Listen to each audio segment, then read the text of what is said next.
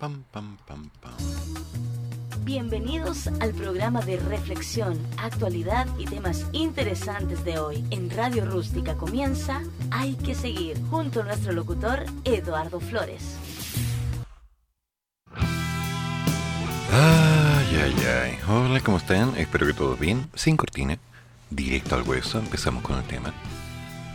Estaba recibiendo unos cuantos correos enterándome que me han enviado algunas cosas para editar religiosamente a última hora. Y al escuchar la primera parte del audio me queda claro que parece que mi opinión no valía mucho, así que... Ok, me pongo a hacer lo que tengo que hacer. Una pregunta para todos. ¿Les ha pasado por casualidad que ustedes lleguen a un acuerdo y después se enteran que ese acuerdo nunca fue tal? Bueno, es más común de lo que parece. One day I'll be an honest man. Up till now, I'm doing the best I can.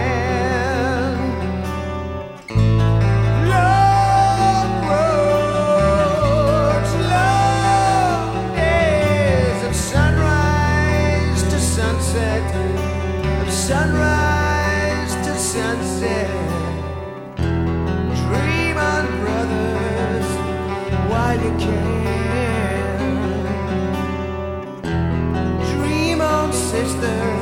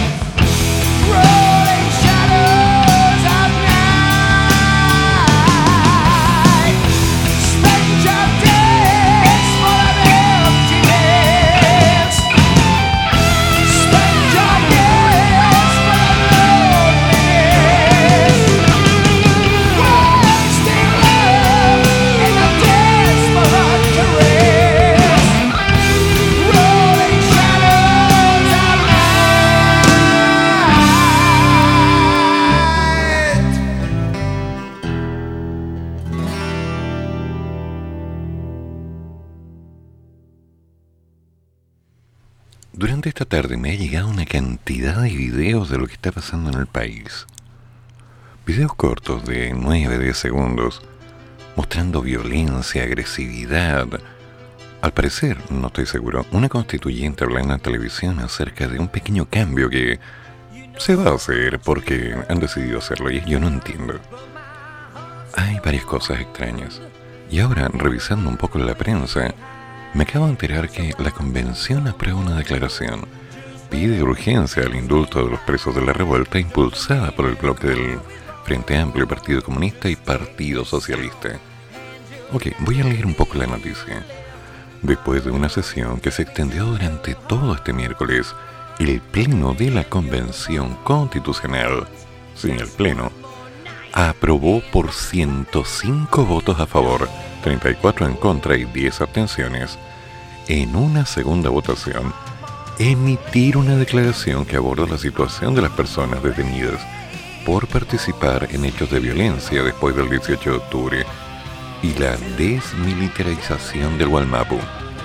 El texto, que fue elaborado por los convencionales del bloque Apruebo Dignidad, junto al colectivo socialista e independiente, consta de seis puntos, entre lo que se destaca la solicitud al Poder Ejecutivo y Legislativo de colocar urgencia al proyecto de ley que otorga un indulto a quienes se encuentran presos en esos hechos. De esta forma, el documento redactado por esos convencionales superó en apoyos a los que había elaborado la lista del pueblo en conjunto con los pueblos originarios, quienes se plegaron mayoritariamente a la propuesta ganadora con el objetivo de alcanzar la mayoría absoluta de 78 puntos. El petitorio triunfador titulado La Convención Constitucional a los órganos del poder constituido sobre la prisión política y la militarización del Gualmapu señala que la revuelta social costó decenas de vidas, violaciones a los derechos humanos cometidas por agentes del Estado que no podemos invisibilizar. Miles de personas fueron detenidas y sometidas a condiciones ilegales, acusadas de manera injusta, arbitraria e inhumana, mientras que otro gran número tuvo un debido proceso. ¿Sí? mientras que otro gran número tuvo un debido proceso.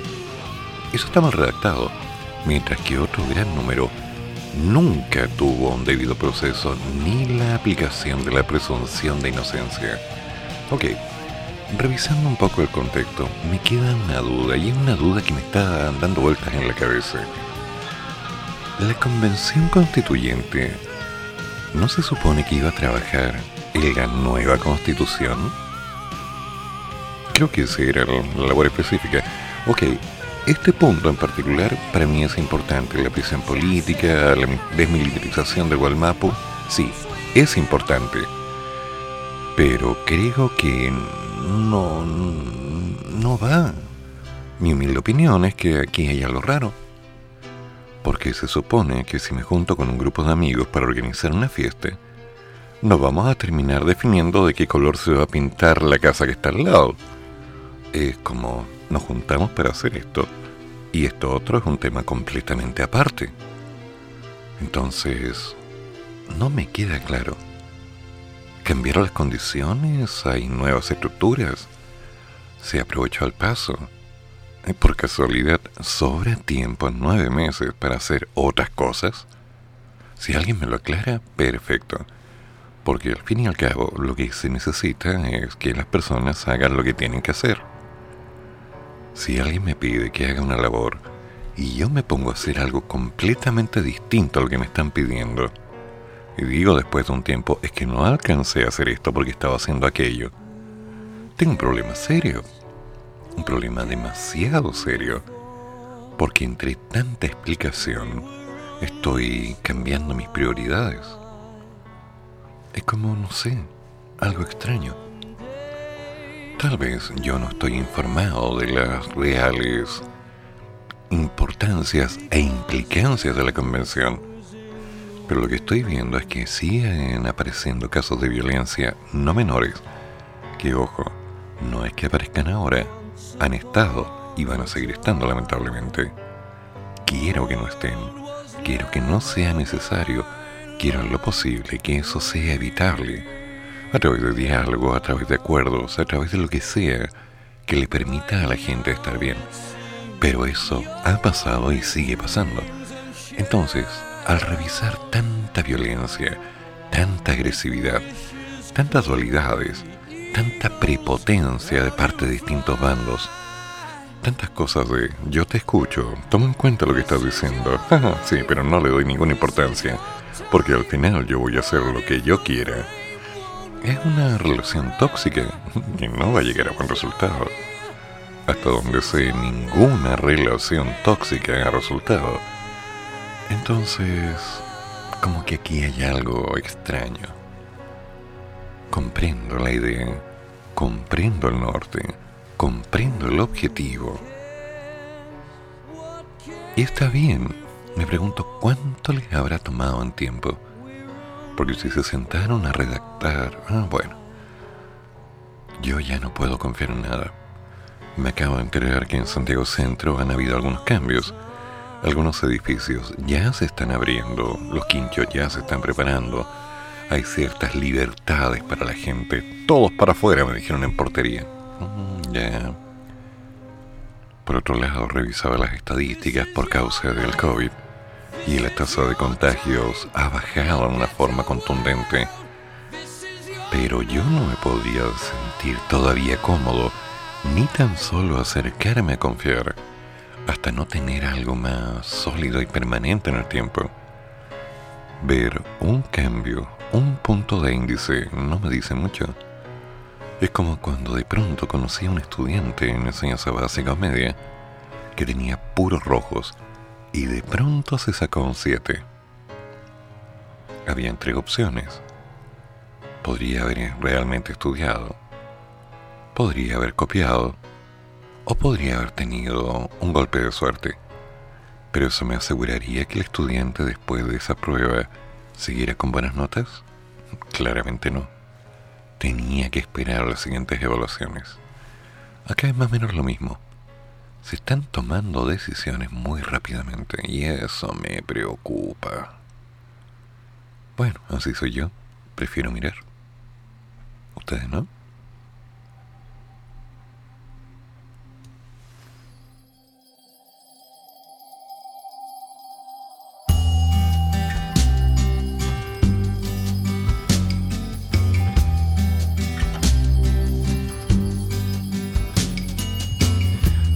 There's a boat sailing out there to an island no one's aware of. We can go together and take to the sea. Sail with me. Sail with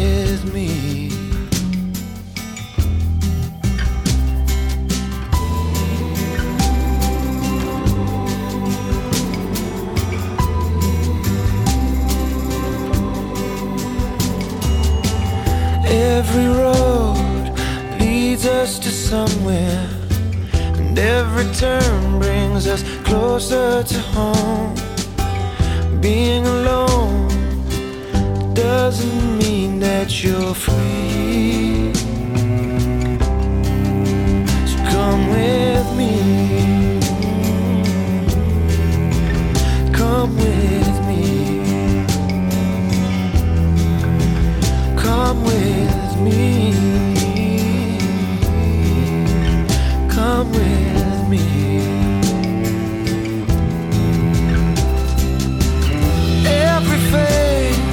there to be looked at.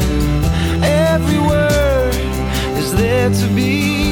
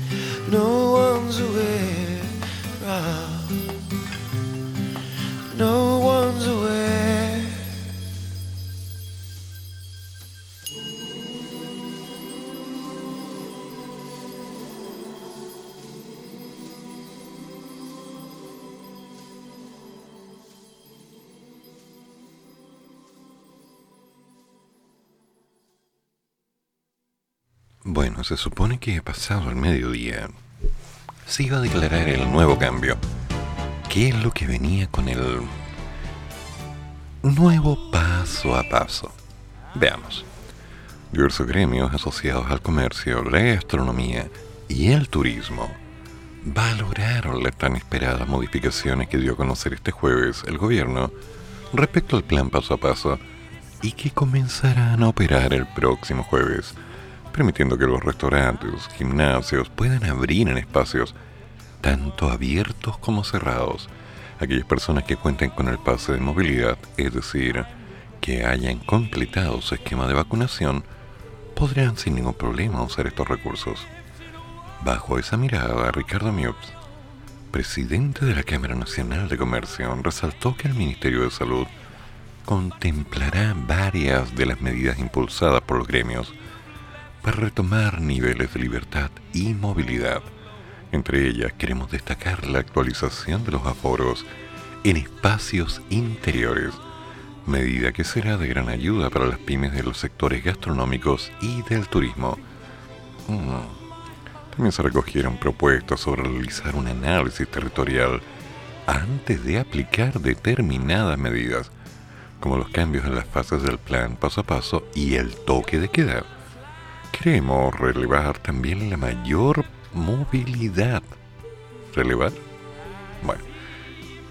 Entregada al sector, ya que se determinó que las personas que tengan su pase de movilidad pueden acceder a mayores beneficios, lo cual contribuirá a incentivar la vacunación. ¿Ya? Hmm. Tengo mis dudas cuáles fueron exactamente todos los puntos del nuevo plan paso a paso. Porque si se habla de que estas son las condiciones correctas para que todos estemos bien, como para que las cosas vuelvan a la normalidad, se nos van a ir enredando un poquito las cosas y después de un rato pueden haber malos entendidos. Insisto, sabemos que hay una pandemia a nivel mundial Sabemos que hay una serie de elementos de vacunación. Sabemos que hay opciones para hacer cambios y mejoras. Pero... Mm, como que los cambios son tan drásticos que no me cuadra. Se está hablando en este momento, a ver, otorgar mayores niveles de libertad y movilidad a quienes han completado el proceso de vacunación. ¿Vale? Ok, está bien. Facilitar el retorno seguro a clases presenciales. em, em, em, requete, em. Y recuperar el tiempo perdido por la falta de educación presencial. Em, yo creo que ahí hay un problema porque no sé a quién le están apuntando la mano. Si a los docentes ¿A los niños o a los padres? ¿Mm? Ok. Eso es algo que hay que trabajar. Fortalecer la protección de las fronteras. Sí, tema. Esta mañana ya se estaba hablando acerca de una nueva medida para poder facilitar el ingreso al país de migrantes que vinieron a trabajar en agricultura, con todas las normas de seguridad. Supongo que eso también está considerado. A ver, fortalecer la seguridad sanitaria en el transporte público. Em, creo que eso es un resorte del transporte público. Técnicamente eso tiene que ser supervisado, pero eso es una tuerca de otra máquina, no sé. Actualizar los aforos para las distintas actividades, distinguiendo entre aquellas que se realizan en espacios abiertos y espacios cerrados. Ya. Actualizar los aforos, o sea, más gente en la calle, más gente reunida en menos espacio. Mm, no sé si la gente va a respetar eso. Sobre cantidades, calidades y formatos, pero el tiempo lo dirá. Y esperemos que no lo diga de una forma desagradable, sino vuelta al encierro. Facilitar la práctica del deporte y las actividades al aire libre. Mm, ya, el deporte sí, es muy importante. Y las actividades al aire libre también, pero bajo condiciones. O sea, no sé cómo recordarles a todos ustedes, pero estamos en julio y en la mayoría del país, y me atrevo a decir la mayoría porque quizás estoy equivocado, estamos en invierno, esto es lluvia, frío, mucho frío, cambio de clima, entonces, como que hay que cuidarse un poquito. Puedo estar equivocado, a lo mejor en alguna parte del país es verano y yo no lo sé. Por eso siempre digo hasta donde yo sé. A ver, flexibilidad en el funcionamiento de los locales comerciales, incluyendo mayores facilidades para restaurantes, gimnasios, cines. ¡Wow! Nos podemos ir al cine, qué lindo. Y otras actividades privilegiando siempre a las personas que hayan completado su proceso de vacunación. Privilegiando. Ya, o sea, esto es por usted sí, usted no. Ya. Mm. Ya. Ah, y flexibilizar el toque de queda con dos horarios, desde las 22 horas hasta las 5 de la mañana y otro desde la medianoche hasta las 5 de la mañana. Estos se estarían aplicando a las distintas regiones en función de la incidencia de los contagios tengo algunas dudas sobre el nivel de razonamiento que habrán aplicado para determinar estos ejes del nuevo plan. Puede ser algo mm, estratégicamente bien pensado, tal vez en base a la experiencia de otros países amigos, hermanos, como Nueva Zelanda, como, qué sé yo, ¿no? que esa idea de compararnos con Italia, con Francia, ah, creo que no, creo que no. Pero insisto, yo estoy simplemente acotado a la realidad que veo. Y todavía no me termina de convencer. Ahora, dentro del plan, ¿se habla de seguir usando la mascarilla o no? ¿O ya se está esperando que en algún momento sea ilegal el usarla? Digo, en función de que tengas el plan de vacunación o no, ¿eh? es importante para mí. Digo, porque también me quiero comprar algunas nuevas. Estuve viendo unas muy bonitas, ¿no? Son azules con unos hilitos. Desechables, me dijeron. ¿No? Ok. Sí, ya, necesito un café. Necesito un café.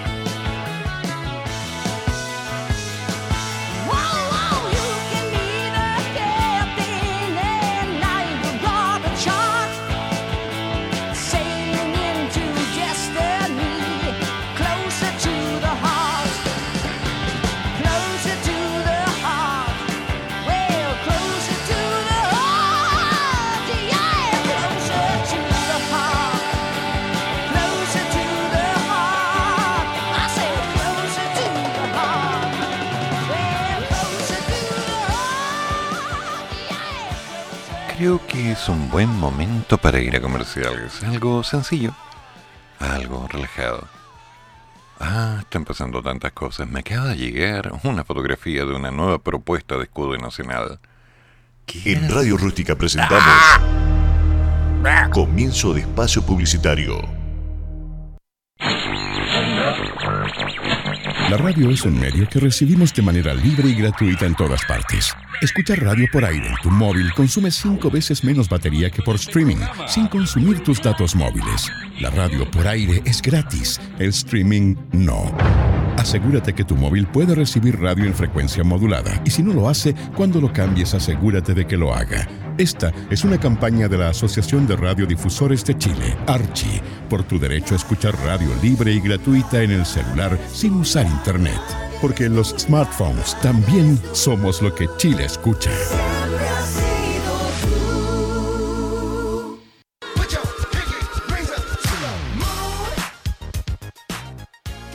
Creaciones Eventos. No dejes de celebrar tus días especiales en familia. Tenemos productos para todo tipo de celebración. Somos especialistas en tortas temáticas, en fondant y cremas, con diseños en dos y tres dimensiones, chocolatería variada, coctelería y elaboración de platillos dulces y salados. Nuevo producto, tu fiesta en caja y muchas novedades más. Búscanos en las redes sociales como Facebook, Padme Creaciones Eventos, Instagram, Padme Creaciones, Fono WhatsApp, más 569 31 13 42 33. Padme Creaciones Eventos, te guiamos para hacer de tus ideas una celebración en realidad.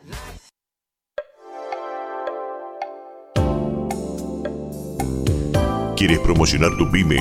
Habla con nosotros y prueba la experiencia de Radio Rústica 569 53 69 75 32. Radio Rústica, la que nace en el desierto. Activa tu mañana con la compañía de Francisco Muñoz en nuestro matinal.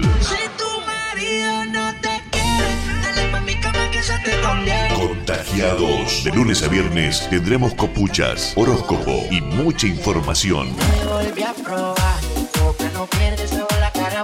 A partir de las 10 de la mañana y hasta las 14 horas. ¿Dónde están las mujeres que no tienen marido? Contagiate de la alegría y prendida mañana junto a nuestro locutor más prendido. Aquí en tu radio rústica, la radio que nace en el desierto.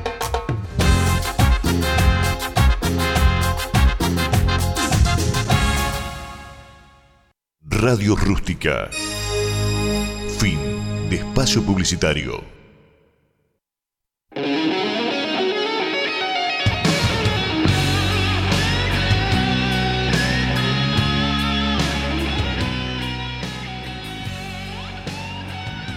La Cámara acaba de aprobar y despachar al Senado un proyecto que prohíbe, sí, prohíbe fumar en las playas y arrojar colillas en la vía pública.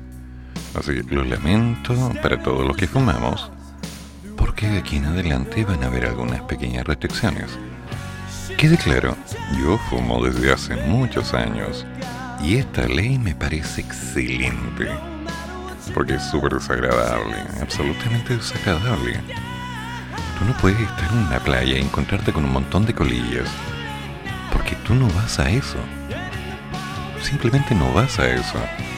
Hay que aprender a respetar, pero vamos por partes.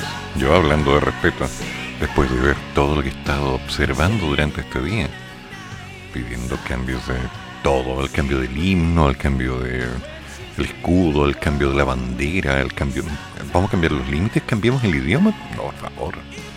O sea, una cosa es decir algo y la otra es respetar, pero sobre lo del tabaco, para mí es un concepto importante. La Cámara de Diputados aprobó y despachó al Senado el proyecto de ley que prohíbe fumar en playas del país, tanto del mar, ríos como lagos. La iniciativa, que cuenta con suma urgencia por parte del Ejecutivo, prohíbe además botar filtros o colillas en la vía pública o en los patios de lugares donde se permita fumar.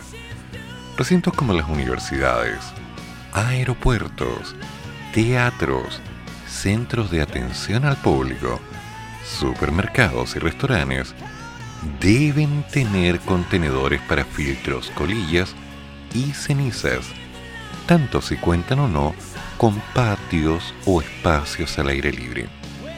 El proyecto establece que quien bote colillas en playas, parques nacionales u otra área de conservación será sancionado con la prestación de servicios en beneficio de la comunidad, consistente en la limpieza de playas, lagos ríos, o bien con una multa de 1 a 4 UTM, es decir, entre 52.000 y 208.000 pesos.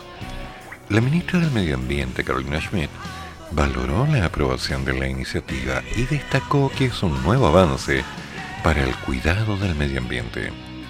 La autoridad explicó que una colilla en contacto con el agua puede contaminar hasta 10 litros de agua de mar o 50 litros de agua dulce. Las colillas de cigarrillos son tremendamente tóxicas, pues acumulan gran parte de los componentes nocivos del tabaco, conteniendo más de 7.000 químicos que son liberados al ponerse en contacto con el agua. Schmidt dijo que tras la aprobación transversal de esta moción y la suma urgencia en su tramitación, esperamos contar ahora con el apoyo del Senado para poder tener esta iniciativa operando antes de este verano. Visto así, hay una factibilidad real que el mercado de las pipas se empiece a disparar. Y bueno, también es sabido que desde hace algunos años mucha gente ha migrado desde el cigarrillo hacia el tabaco, enrolando sus propios cigarrillos, algunos con filtro, otros sin filtro. Yo recuerdo que a principios de los 90, en más de una oportunidad, tuve problemas con guardias de seguridad, con carabineros, con personas en la calle e incluso en algún restaurante porque yo sacaba mi bolsita de tabaco, agarraba papel y me enrolaba un cigarrillo que no necesariamente me fumaría en ese momento. Los tiempos han cambiado, pero una cosa es que existe una ley y la otra es que sea respetada. Una tercera, ¿se hará respetar o la gente hará marchas con cigarrillos, reclamando por sus derechos? No, no quiero ni pensarlo. Yo y mi imaginación.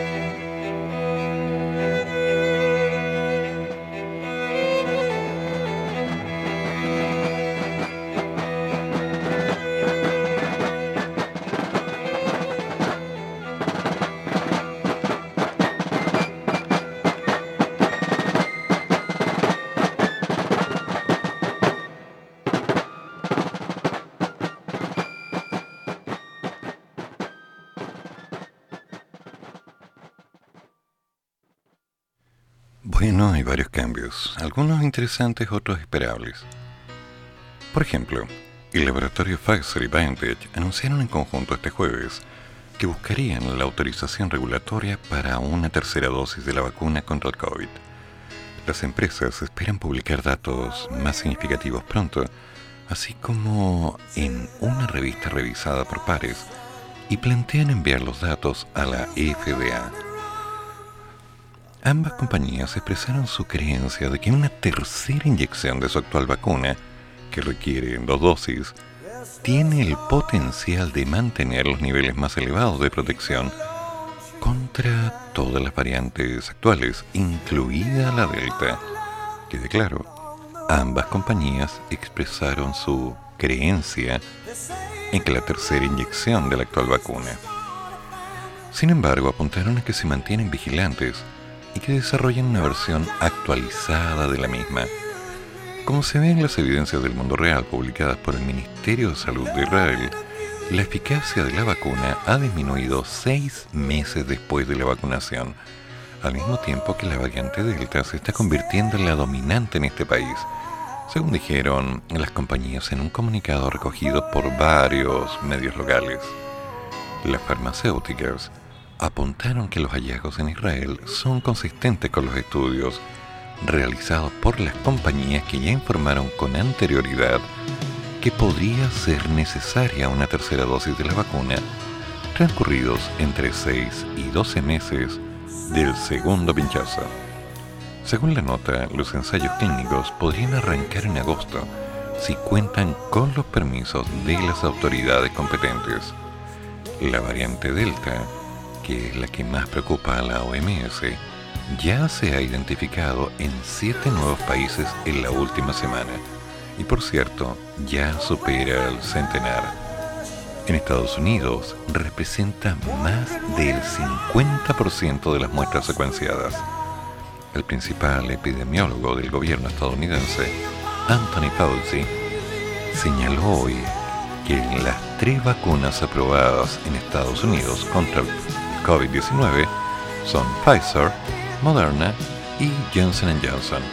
Al parecer, son efectivas contra la variante Delta según los primeros estudios de efectividad en razón de esta nueva variación. Pero siguen quedando dudas.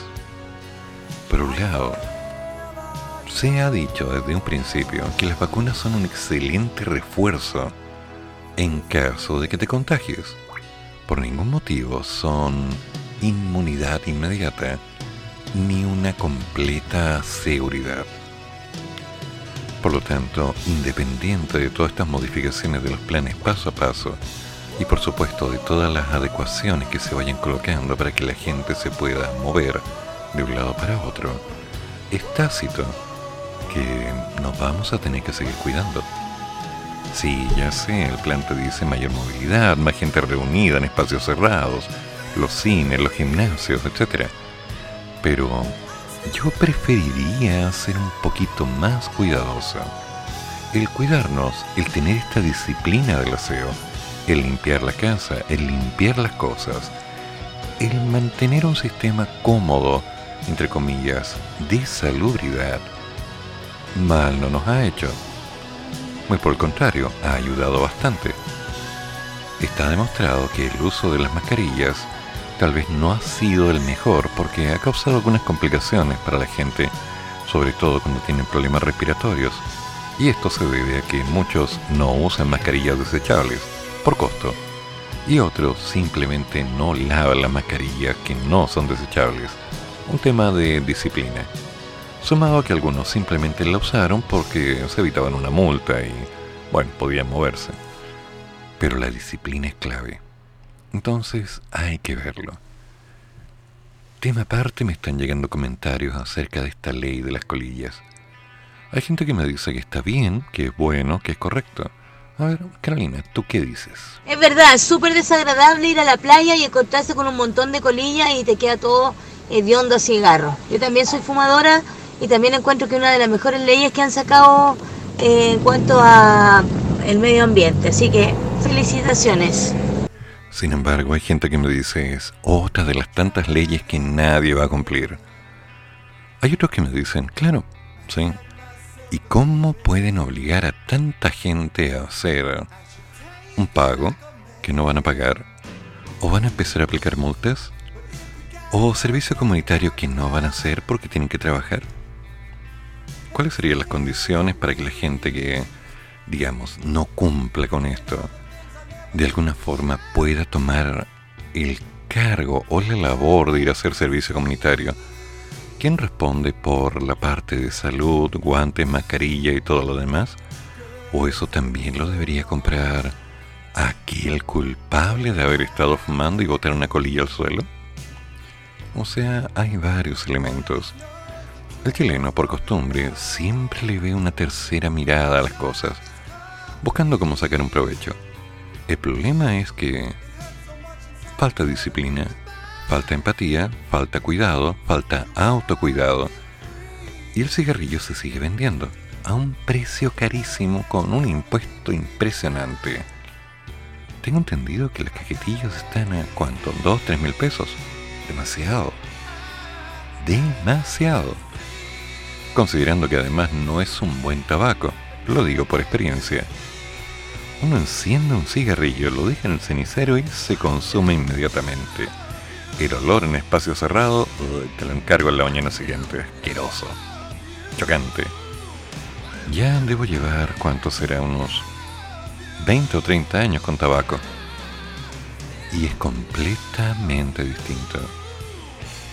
Un fumador promedio está sacando entre 10 15 cigarrillos al día. Promedio. Tal vez más, tal vez menos, pero un promedio de 15 cigarrillos. Si ese fumador se cambia el tabaco, puedo apostarles que más de 10 cigarrillos al día no va a encender. Primero por el cansancio y el aburrimiento de tener que hacer un cigarrillo con la maquinita, con las manos, con los dedos. Ok. Segundo, porque no tiene tiempo. Tercero, porque empieza a entender que el cigarrillo no es llegar, tomar y fumar. Los cigarrillos, date un tiempo, relájate, toma un café, siéntate, ponte cómodo, disfruta un poco de tabaco, a tu tiempo, sin presión. En cambio, como la gente está acostumbrada al cigarrillo, los tengo a la mano y saco uno, saco otro, saco otro, saco otro, mecánicamente. Y siempre quiere otro cigarrillo después de que termine el primero a veces como droga social, a veces como simplemente un escapismo, a veces, lamentablemente, como una dependencia que no puede explicar. Es un tema, un tremendo tema. ¿Qué opinan ustedes de esta ley del cigarrillo? Esta ley anticolillas. Esta ley que dice que ya no podrías botar colillas en las calles. Y obviamente no en el mar, en los lagos, en cualquier lugar, santuario, naturaleza, cordillera, parques, plazas, hospitales, universidades, colegios, etc. ¿Lo encuentras adecuado o encuentras que no tiene ningún sentido?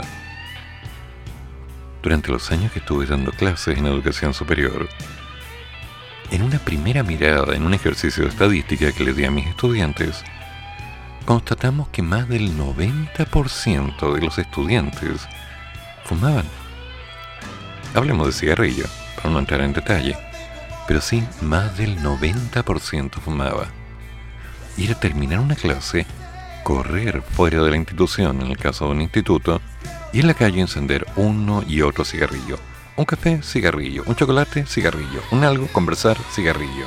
Y después volver a la sala.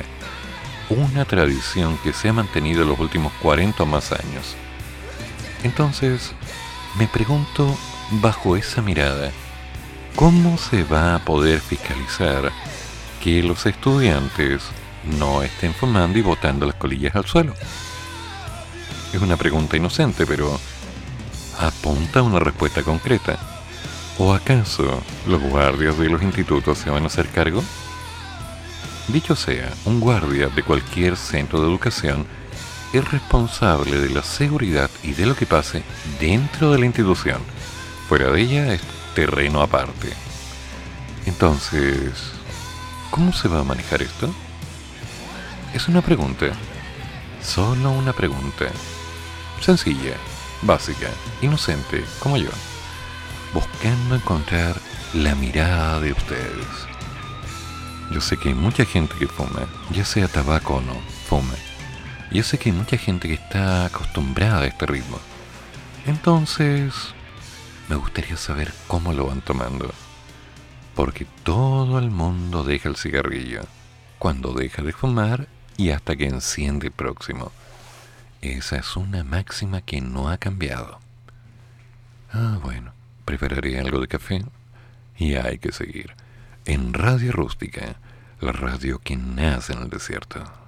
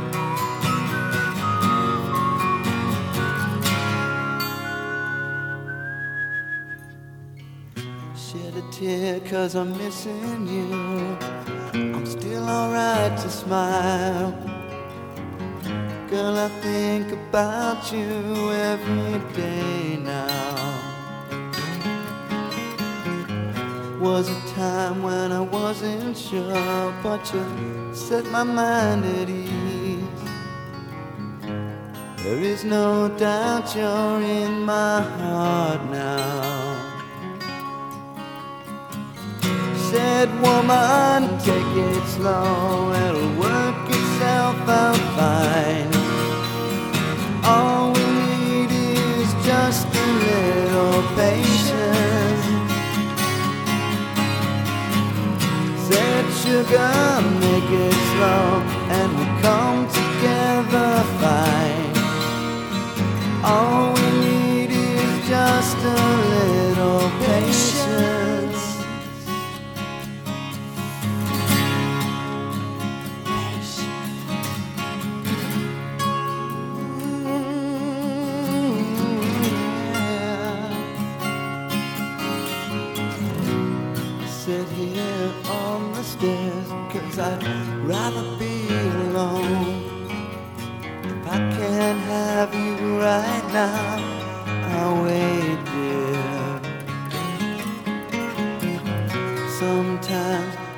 So tense, but I can't speed up the time.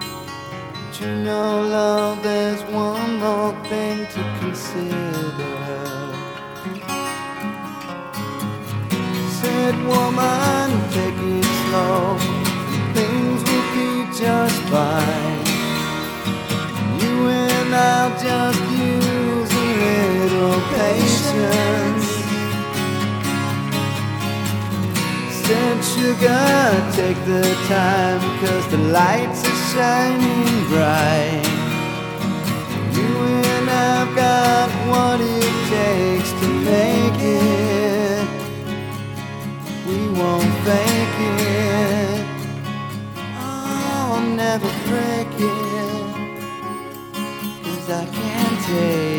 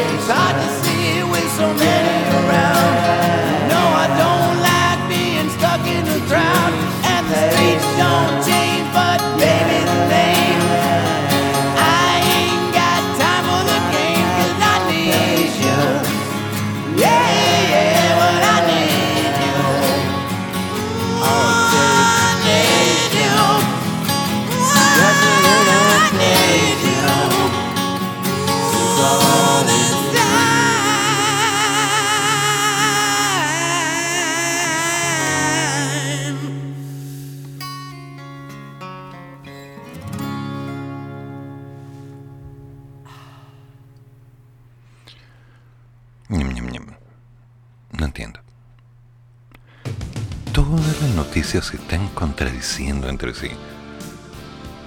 Voy a dar algo. Las clases en fase 1, el gremio tilda de apresurada medida y grupo de apoderados dice que la apertura no puede ser voluntaria. ¿Ya? El Colegio de Profesores criticó la decisión del gobierno, mientras que el movimiento Escuelas Abiertas valora que haya continuidad en los colegios que ya tienen clases presenciales, pero piden poner el foco en aquellos que aún no abren. Ya. ah, me atoré. Como era de esperarse, el anuncio del gobierno de permitir la apertura de establecimientos educacionales a partir de la fase 1 del plan paso a paso generó algunas opiniones divididas entre distintos actores de la educación. Desde el movimiento de apoderados Escuelas Abiertas, que ha promovido la reapertura de los colegios durante la pandemia, califican la medida como un primer avance pero cuestionan que no hayan acciones específicas para promover que los establecimientos que aún no abren efectivamente lo hagan. ¿Ya? Se agradece que se permita la continuidad del aprendizaje en escuelas que ya han abierto, pero nos preocupa enormemente el millón y medio de niños cuyos establecimientos no han abierto hasta ahora, comentó Valentina Rebolledo, una de las voceras del movimiento. Sostiene que el foco debe ponerse en lograr que los sostenedores que, pudiendo hacerlo, no han abierto sus colegios hace más de 18 meses. Creemos que la decisión de apertura no puede ser voluntaria para el establecimiento. Los sostenedores deben abrir las escuelas. Está en juego el derecho de la educación de los niños. ya, ok. Perdón, me dio risa. es que no puedo parar. ya, ok. Con todo, afirma que se acabaron las excusas y que insistirán en empoderar a los padres, madres y apoderados para que reclamen por el derecho de sus hijos a la educación y que exijan a los sostenedores la apertura. En tanto, la encargada de proyectos de Acción Educar, Pia Turner, señala que esta es una noticia muy positiva, que los establecimientos pueden abrir en cuarentena, le quitará la inestabilidad que los cambios de fase del paso a paso les imponían a las comunidades educacionales que ya estaban encontrándose presencialmente, poniendo a la educación como una prioridad. Agrega que nuestros estudiantes han sufrido tremendamente con esta pandemia. Eh, yo diría otra cosa. Mm. Lo que se ha notado en su salud mental, aprendizaje, nutrición, etc. Es de esperar que cada vez sean más las autoridades locales que avancen en priorizarlos en las medidas que toman. Por su parte, el presidente del Colegio de Profesores, Carlos Díaz, reforzó sus críticas hacia la decisión del gobierno y afirmó que es absolutamente apresurado dar a conocer hoy la posibilidad de abrir los establecimientos incluidos en fase 1 sin que sepamos cuáles van a ser exactamente los efectos de la variante Delta en Chile. Curioso, ayer estaban a favor y hoy están en contra. Ok. Denunciamos como criminal estos anuncios de pretender abrir en fase 1 o fase 2 los colegios y generar condiciones de muchos contagiados y posibles muertes de nuestros estudiantes. Mm. El señor Díaz cuestionó que los anuncios del Ejecutivo nada se dice respecto de cómo se van a cumplir los protocolos que están escritos. Ok, no hay apoyo a la labor que hoy día están realizando los docentes de las escuelas y liceos. No hay apoyo para nuestros estudiantes en la conectividad que tanto hemos reclamado. No hay lineamientos ni propuestas pedagógicas. Es más lo mismo. Aquí la única preocupación que plantea el Ministerio, una vez más, es solo abrir los establecimientos sin importar si los niños asisten o no. Eso lo vamos a tener que ver. Carolita, a ver, cuéntame, ¿qué opinas tú sobre esto o sobre otra cosa? Eh, se llama, es una promo que dice promo contagiados. Esa promo... Ok, es otro mensaje, no tiene nada que ver. Tienes razón, esa promo ya no va. Recuerda que tienes que mandarme, por favor, el nuevo paquete con todas las nuevas promos y los comerciales, porque hay que incluirles. Gracias. Ah, bueno. Hay tantas cosas, tanto lío, tanto enredo. Al fin y al cabo, no me queda claro. No tengo por dónde tenerlo claro tampoco. Sabemos que lamentablemente los estudiantes de básica, media y superior ya se han organizado para poder aprobar las carreras, los ramos o las exigencias de un sistema que de alguna forma ha sido una repetición de lo que hacían antes en aula, pero ahora con las facilidades de poder tener el computador adelante. No digamos que es mentira, porque es verdad. No si bien hay algunos estudiantes que han logrado mejorar sus aprendizajes, hay otros que ya tienen toda una maquinaria. Antes le tomaban la fotografía a la prueba y la prueba corría por WhatsApp a lo largo del colegio. Así que cuando la prueba era aplicada a otro curso, ah, esta fue así, ya la hice, la tengo lista. Se hacía. ¿Qué? ¿No? sí, se hacía. Me consta que se hacía porque lo vi. Y por otro lado, cuando empiezo a revisar estas pequeñas líneas de acercamiento en las cuales los niños ya se contactan en Face buscando un, quemillas, mercenario que les solucione un problema, para después de aclarada la duda, proceder a un bloqueo o simplemente un silencio, es el pan de cada día. Cada día me están contactando entre 5 y 10 personas que tienen dudas y cuando les ofrezco clases o les enseño el cómo hacer, sin mostrarles el desarrollo del ejercicio que me están mandando, se enojan. Esta es una realidad. Así que si esto está pasando hoy día, el problema no está en los colegios. El problema está en que no se han generado las respuestas y las propuestas didácticas para potenciar los aprendizajes.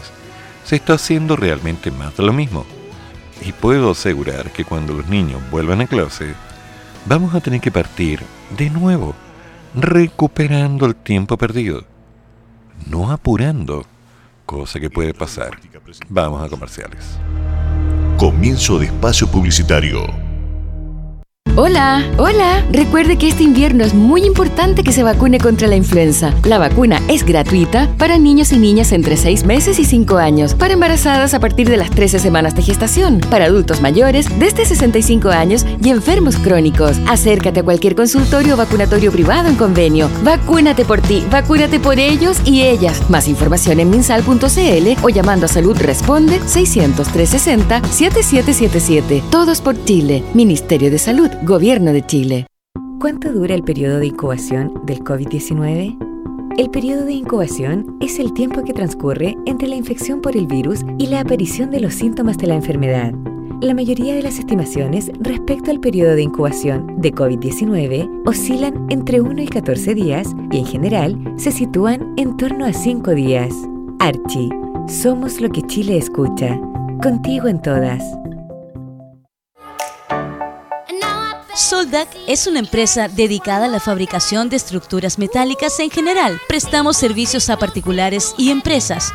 Nuestros servicios, soldadura estructural, servicio de mantención de portones automáticos en edificios y condominios, fabricación, reparación e instalación para todo tipo de estructuras metálicas, carpintería metálica. Contamos con servicio de urgencias 24 horas. Solicita tu cotización sin costo al más 569 6603 3337 o puedes encontrarnos en el fanpage o Instagram como Soldac.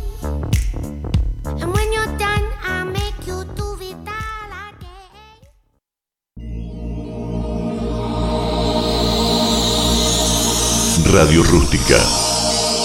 La que nace en el desierto. Radio Rústica. Fin de espacio publicitario.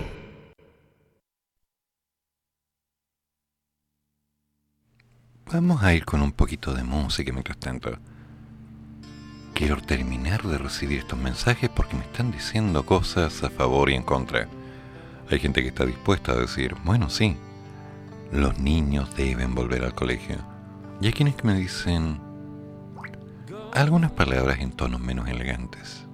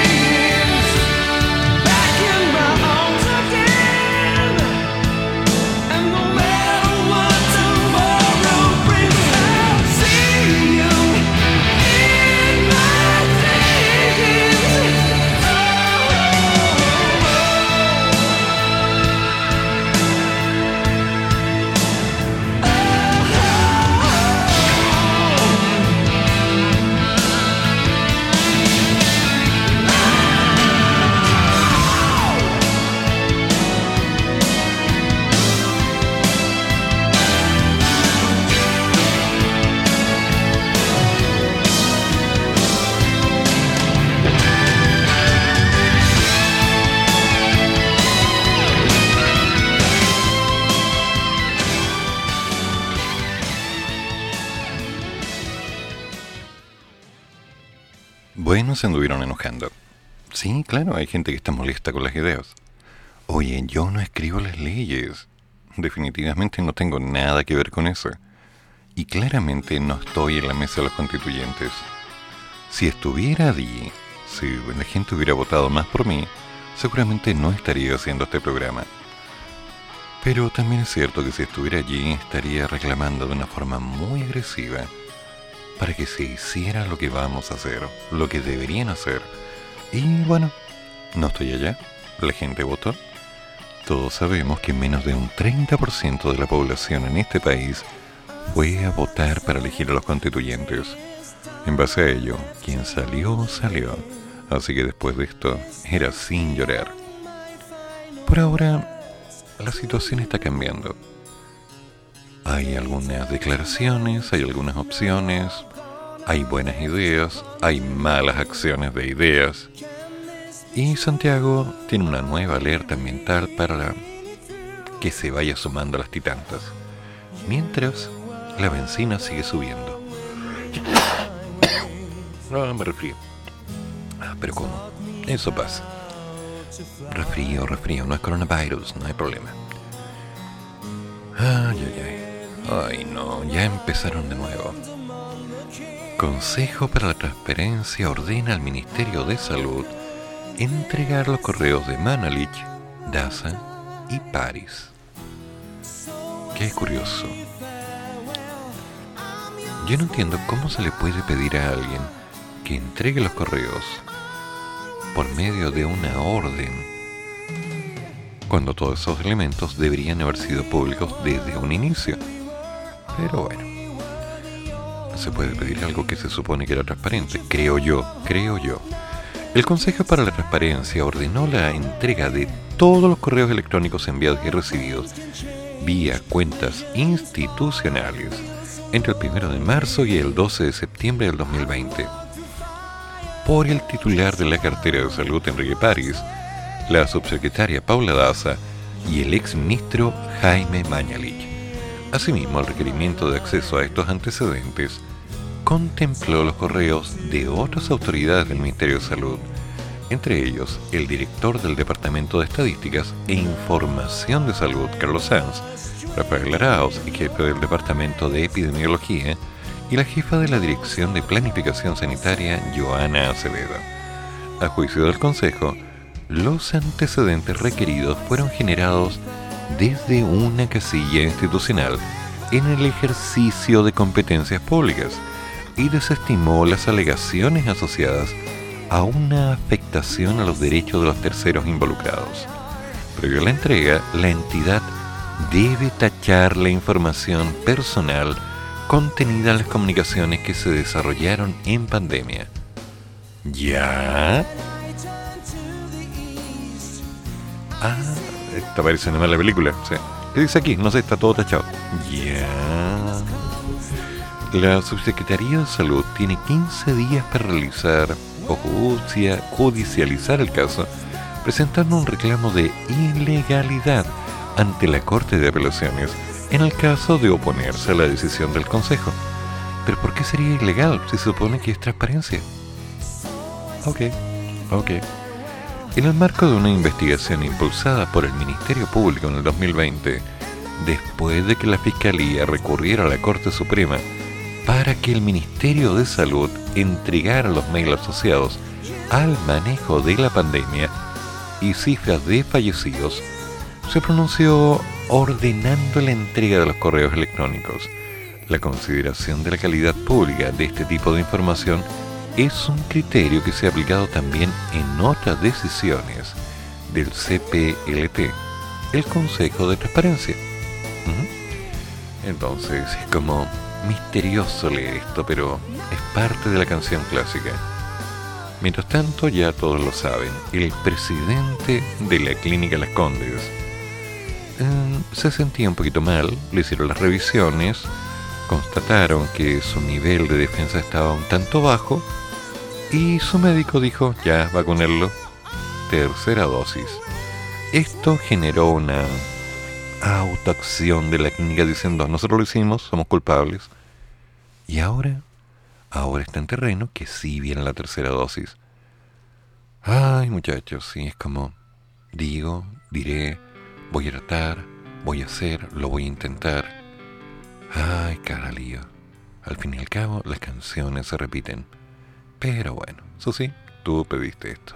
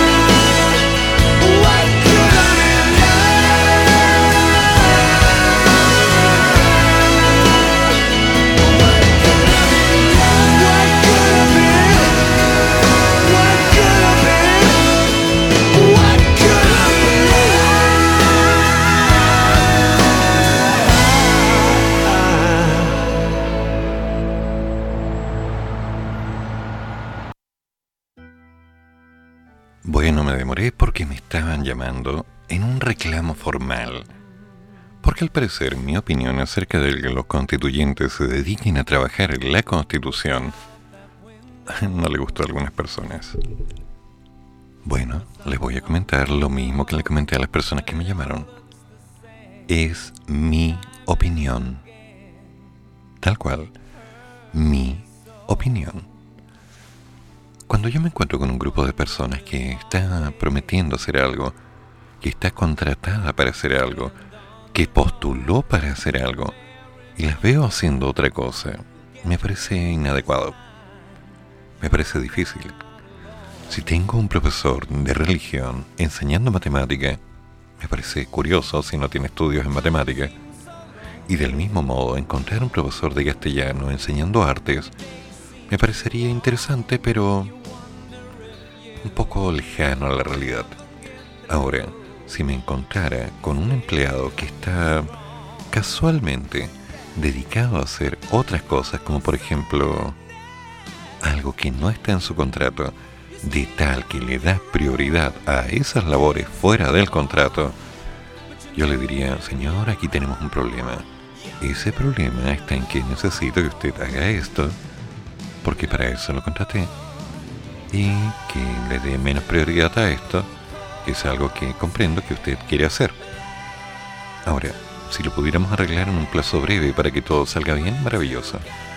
Pero si no, vamos a tener drama porque necesitamos resultados prontos. Y esos resultados tienen que llegar rápido. No podemos decirle a la gente que este producto o este servicio o esta acción no se realizó porque habían otros intereses. ¿Se entiende? Gracias. Bueno, es exactamente lo mismo. La gente hace lo que quiere. Y por supuesto hay quienes dicen, eh, bien. Y otros que dicen, no, mal. Pero las cosas hay que hacerlas.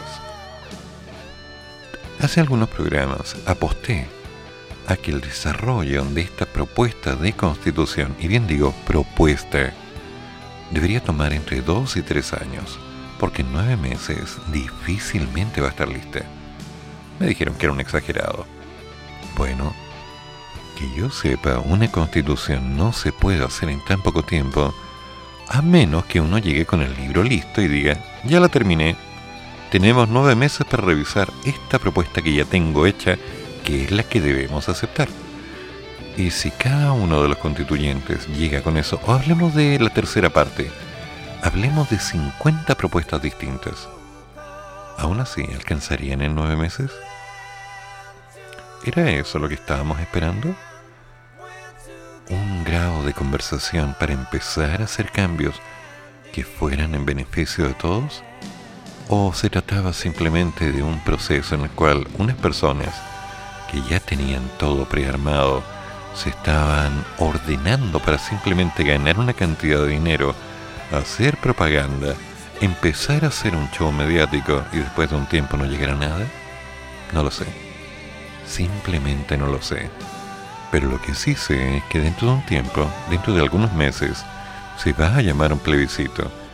Y ese plebiscito va a declarar si es que lo que se hizo es válido o no. Hasta entonces, solo tenemos una gran idea, una buena intención, y para los que no lo saben, el camino al infierno está plagado de esas ideas. Así que un paso a la vez. Oh, Journey, siempre bueno.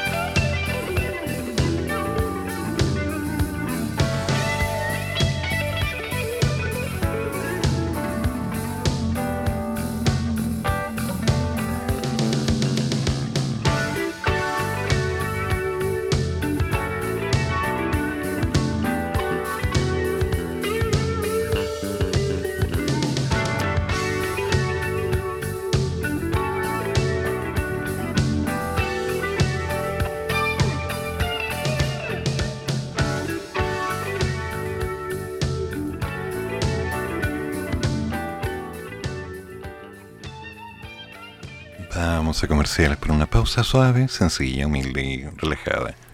Yo necesito, insisto, un buen café, aún no lo puedo preparar. Y me siguen llamando con reclamos. Pero está bien, de eso se trata. Tu opinión importa.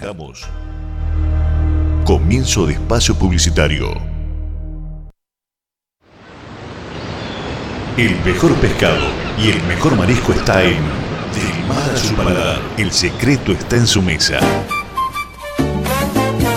Pescados y mariscos, reineta, albacora, dorado, cojinova, surtido de mariscos, camarón, camarón ecuatoriano, ostión, ostión de media concha, pulpo, erizo, lapas, loco. Además, ceviches y mariscales, todos los productos bien frescos, preparados en el día.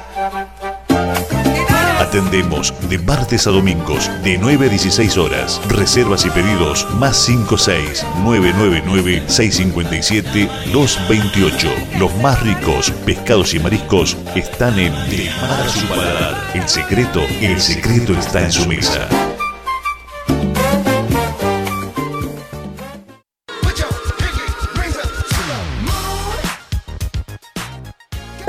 Creaciones Eventos. No dejes de celebrar tus días especiales en familia. Tenemos productos para todo tipo de celebración. Somos especialistas en tortas temáticas, en fondant y cremas, con diseños en dos y tres dimensiones, chocolatería variada, coctelería y elaboración de platillos dulces y salados. Nuevo producto, tu fiesta en caja y muchas novedades más. Búscanos en las redes sociales como Facebook, Padme Creaciones Eventos, Instagram, Padme Creaciones, follow WhatsApp, más 569 31 13 42 33. Padme Creaciones Eventos, te guiamos para hacer de tus ideas una celebración en realidad. Las historias que nunca antes se han contado. Las puedes escuchar en Confesiones de una Noche, con la conducción de Marcela Olave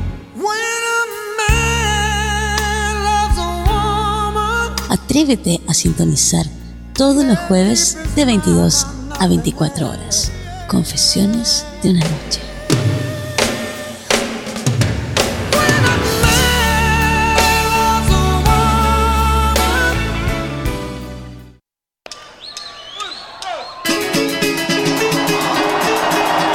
No te pierdas toda la música de Chile.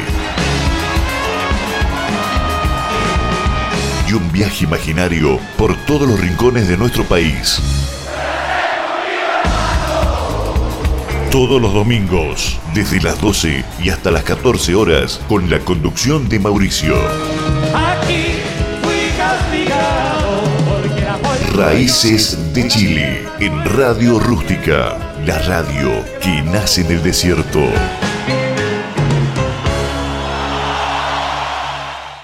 Radio Rústica. Fin de espacio publicitario.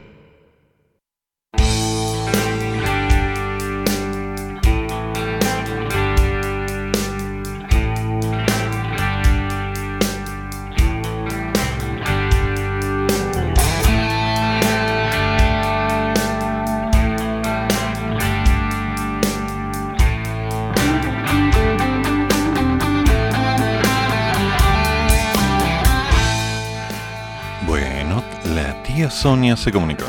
Está pidiendo unos temas que estoy buscando y voy a colocar al final del programa, no hay problema. Sería interesante, aunque todavía no estoy muy seguro si tengo intenciones de considerar que la discografía de Bad Bunny debería estar dentro de mis prioridades. Eh, no. Lo he intentado. Lo he intentado. Está bien, lo he intentado. Pero... eh, no. Pero lo voy a seguir intentando, así que no se preocupe, tía Sonia. Para usted y su sobrina Stephanie, por supuesto.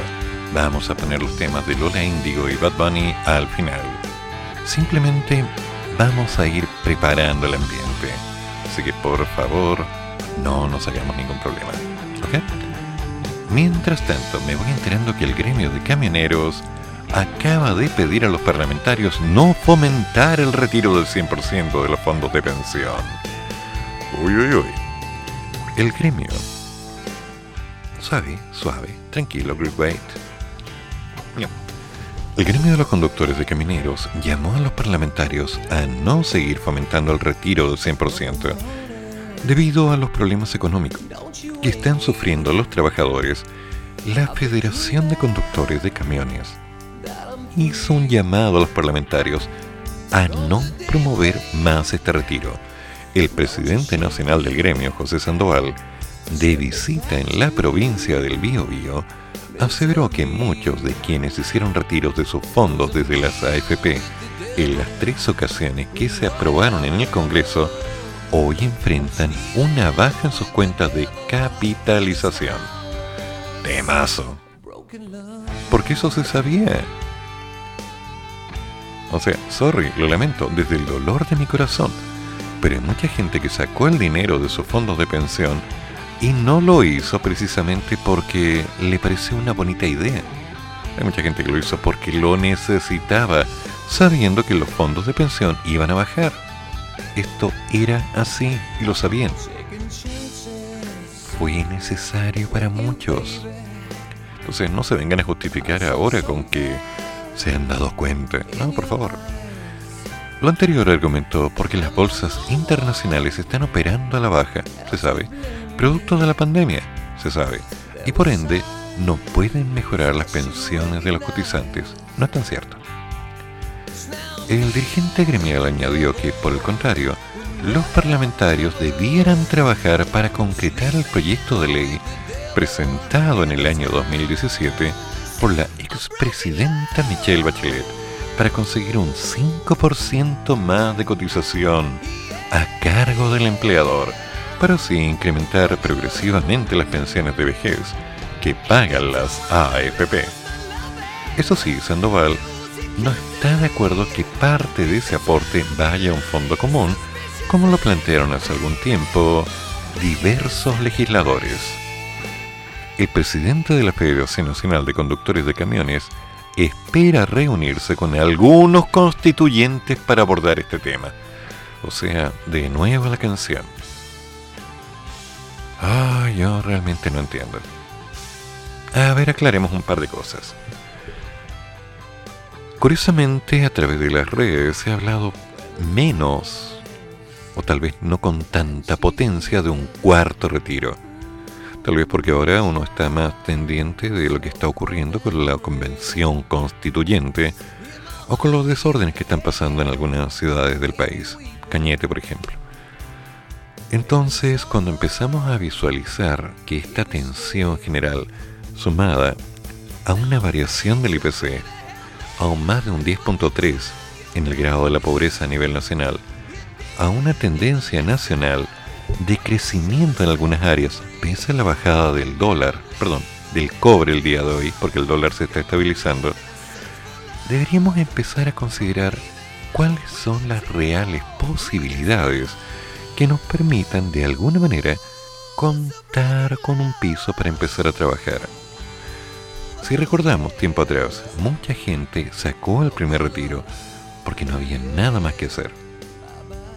Así de simple. Si no sacaba ese primer retiro, no podía ni seguir pagando el arriendo, ni ponerse al día con sus deudas, y en el caso de muchos, ni siquiera poder seguir comiendo. No había trabajo, no había opción y no había ninguna alternativa.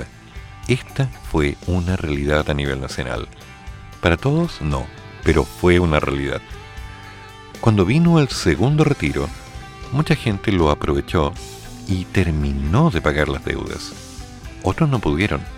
Algunos dijeron, mira, como están las cosas y como está proyectado, voy a sacar este dinero y lo voy a invertir en un negocio. Y podría funcionar o no. El tiempo lo dirá. Gente aprovechó el tercer retiro y recién se pudo llegar a un equilibrio, un pseudo equilibrio, porque no nos tenemos que tapar los ojos diciendo que no había pasado nada. Desde pasadita la quincena del 2019, tras el proceso de revolución social, mucha gente perdió mucho. Y eso es algo que no podemos olvidar. Hay muchos que me decían en esa época, esto lo estamos haciendo por usted y cuando yo iba caminando por la noche hacia mi casa, largas, absolutas y largas horas, porque no habían buses, después de terminar de dar algunas clases particulares, tenía que pasar entre medio de barricadas donde me decían que todo lo que estaban haciendo era para que yo estuviera bien. Yo sacaba cuentas. Había caminado más de 10 kilómetros cada noche para poder llegar desde el lugar donde estaba trabajando hasta mi casa, porque los estudiantes que podrían estar más cerca no querían estudiar, así de simple. Entonces yo tenía que moverme y caminar, enfrentar piedrazos, olor a lacrimógena, presiones, empujones, más de una patada. Encontrarme con algunos negocios quemados, señores, señoritas, señoritos. No fue algo que precisamente me dijera que se estaba haciendo por el bien de muchos. Vi a mucha gente robar, robar. Te lo deletreo. Tiene cinco letras. Empieza con R. R-O-B larga A-R. Y por otra R. Robar. Sí, porque quienes se aprovecharon. Cada vez que había una opción, una intención para poder hacer una propuesta, una opinión, la masa estaba haciendo algo completamente distinto. Había violencia. Y nadie cree eso. Yo no. Entonces, cuando esas tendencias se fueron generando, mucha gente tuvo necesidad económica. Y dado que no había ninguna alternativa, dado que no había dinero que llegara de ningún lado, algunos se lanzaron de nuevo con un negocio sacando el esfuerzo y lo volvieron a perder todo. Llegó la posibilidad de sacar el fondo de pensión. ¿Era la mejor opción? No lo creo, pero era la opción que teníamos. Otra era que empezar a imprimir más dinero. Menos mal que no se hizo. Afortunadamente no se hizo. La gente sacó el dinero de sus ahorros, tal cual. Y esos ahorros fueron utilizados para que la gente se pudiera empezar a mover. Cuando se empezaron a mover, lograron un poquito de calma. Recordemos que terminada toda esta revolución, que no terminó de hecho, la llegada de la pandemia cambió la realidad. Y la gente tuvo que decir, ¿y ahora qué hago? Así de simple. ¿Y ahora qué hago? Estoy sin trabajo, tengo deudas, no tengo trabajo y ahora no me puedo mover a la calle. No puedo hacer nada. Entonces, cuando estoy escuchando la noticia del gremio de camioneros pidiendo a los parlamentarios no fomentar el retiro del 100%, porque hay gente que se ha quedado sin dinero, yo puedo decir desde un principio, eso se sabía. Todas las personas que estaban viendo sus retiros vieron exactamente cuánto tenían, cuánto podían sacar y venía un concepto de decisión. ¿Qué más se puede hacer? ¿Qué más? Podemos intentar decir, oye, olvidémonos un poco y aceptemos que el gobierno tiene que hacerse cargo de todo esto. Aquí no se trata de buscar un culpable o buscar quién lo va a hacer o quién no lo va a hacer. Se trata de hacer. En este momento nos tenemos que apretar varios, aplicar economía de guerra, encontrar alternativas para poder decir cómo voy a ir el siguiente paso, crear negocios, crear opciones y tratar de evitar ese bendito agobio que nos dice que todo lo que estamos haciendo no resulta. Ya hay demasiadas noticias negativas. Lo que necesitamos son acciones, menos promesas, hechos. Y la única forma en la que lo vamos a lograr es moviendo las manos, empezando a trabajar. Tal vez no hagamos lo que hacíamos antes. Hace algunos años yo estaba dedicado de lleno a hacer clases. Había abandonado todo el concepto de radio. Y en aquí, ya llevo varios meses, volviendo a los micrófonos, Damas y caballeros, esta es la realidad. Entonces cuando me pongo a ver estas noticias, digo, ¿entenderán lo que están diciendo o solo quieren opinar? Es distinto. ¿Qué le pasó a la tía Sonia? ¿Se enojó?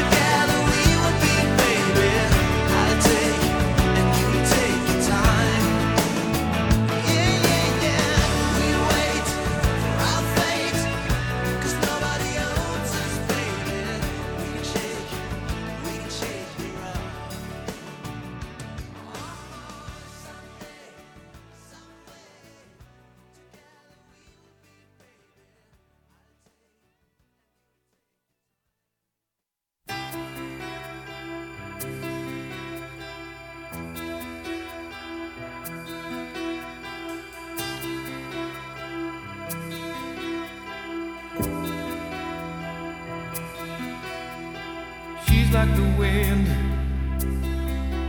through my tree. She rides the night next to me. She leads me through moonlight, only to burn me with the sun. She's taking my heart, but she doesn't know what she's done.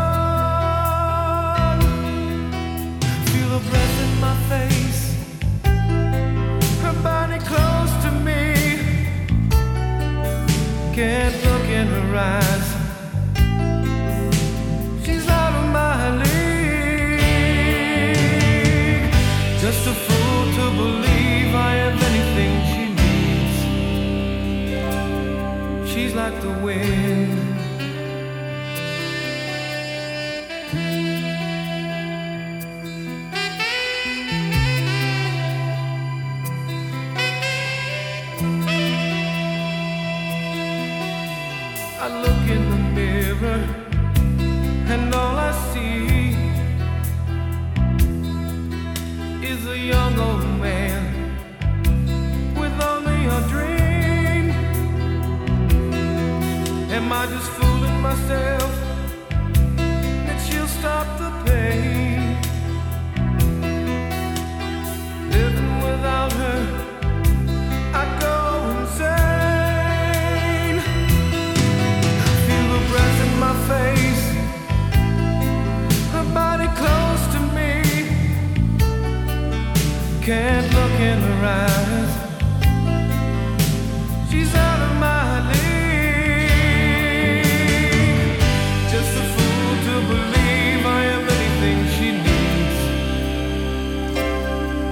like the wind.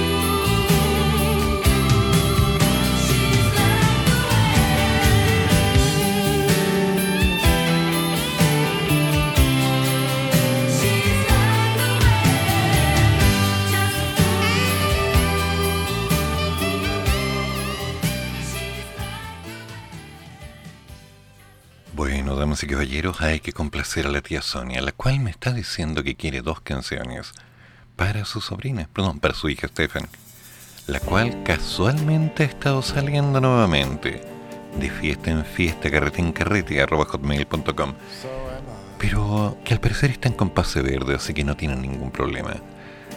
En todo caso, no olviden que esta noche, a partir de las 22, Confesiones de una noche. Mm, no quiero estar ahí, me da miedo, me da miedo, me da miedo. Bueno, la tía Sonia pidió dos canciones que no son las clásicas del programa, pero como siempre digo, el programa lo hacemos entre todos. Así que si quieres escuchar algo o dedicar una canción, aquí estamos. No vamos a hacer más que eso. Ah, y me pides que la critique. ¿En serio quieres mi opinión? Ay, te odio. Pero bueno. Voy a tener que escuchar. Yeah, yeah, yeah, yeah. Yeah, yeah, yeah, yeah, yeah, yeah. Yeah, yeah, yeah, yeah. Una noche más y copas de más. Tú no me dejas en paz, de mi mente no te vas. Aunque sé que no debo, ey, ¡Cuánta sabiduría! pensar en ti, bebé, pero cuando tiene tu nombre, tu cara, tu risa y tu pelo. Ey, dime dónde tú estás, que yo partí con un vuelo. Ya yo nago ni le llego, aunque sé que no debo. Ey, pensar en ti, bebé, pero cuando bebo. Bueno, damas y caballeros, y hay una evidencia del resultado de las clases de español online.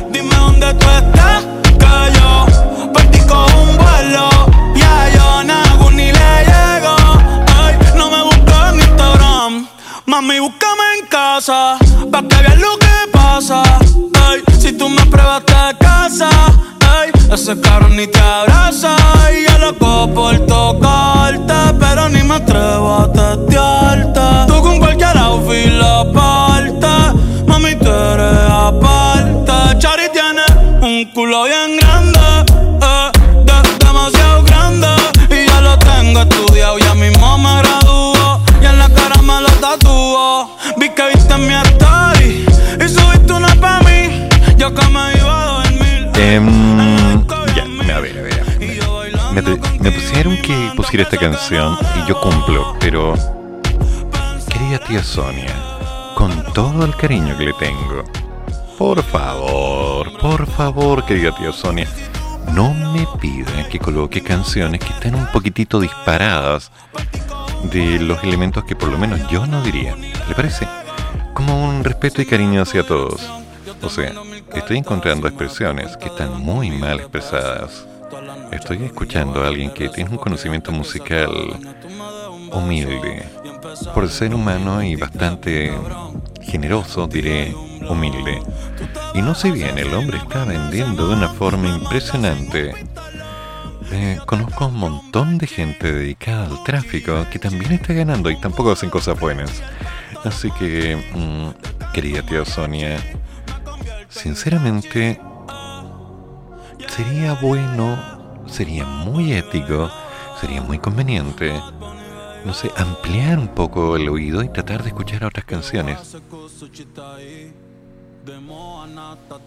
¿Y se jura que habla en japonés? Ya, ok, listo. Eso sería todo. Me pregunto qué le diría este caballero si fuera a caminar por las calles de Japón hablando así. Ah, por un momento en mi imaginación empezó a tener una maravillosa idea, visualizando a varios japoneses tomando sus katanas y cobrando justicia. Pero bueno, bueno, bueno, esas cosas pasan. Sería interesante en todo caso. Si llega a pasar, por favor, mándenme el video.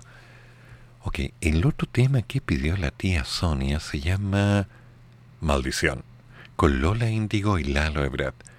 ¿Qué lío me va a meter, tía Sonia? ¿Qué lío me va a meter? Ya.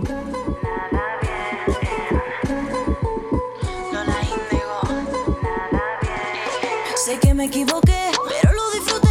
El que peca y reza empata. Yo soy como Lucifer, Tú me conoces que a las 12 es que yo aparezco. Me reclama y me prendo en llama. Y ahora dime quién es mala. Yo soy una pecadora mala. Tú te sigues enamorando, Ya. mala. Yo soy una maldición, soy mala.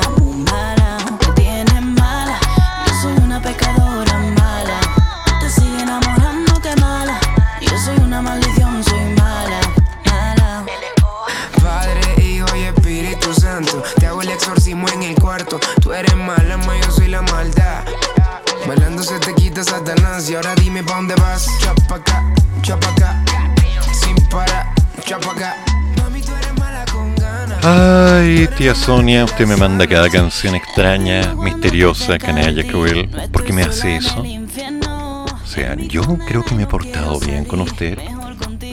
Pero no me haga estas cosas, señora Sonia, tía Sonia, ¿por qué?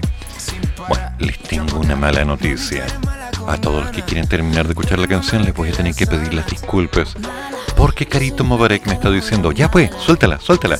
Porque tengo que ir con el programa de contagiados. No, esta noche voy con un tremendo programa. Así que vamos a tener que decirle que ha llegado el momento de despedirnos hasta el próximo lunes, donde estaremos conversando y creando algunas cositas interesantes. Hay un par de ideas pendientes. Alguien me dice por ahí, mi querida prima me dice, oye, te falta anime, te falta anime. Claro, podríamos colocarla, no hay drama. Pero, ah, bueno, debo decirle que al menos esta niña pronuncia bastante mejor. es humilde, le falta, está bien, es lo que vende. Pero si le sacamos el sintetizador, le ponemos una guitarra, le quitamos el video, no sé si esta chica podría vender.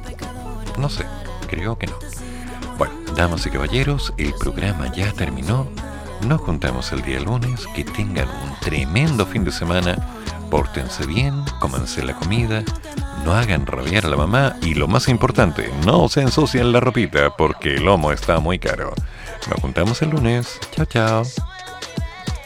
¿Qué? ¿Qué? Al programa de reflexión, actualidad y temas interesantes de hoy en Radio Rústica comienza Hay que seguir junto a nuestro locutor Eduardo Flores. ¿Va? ¿Qué pasó?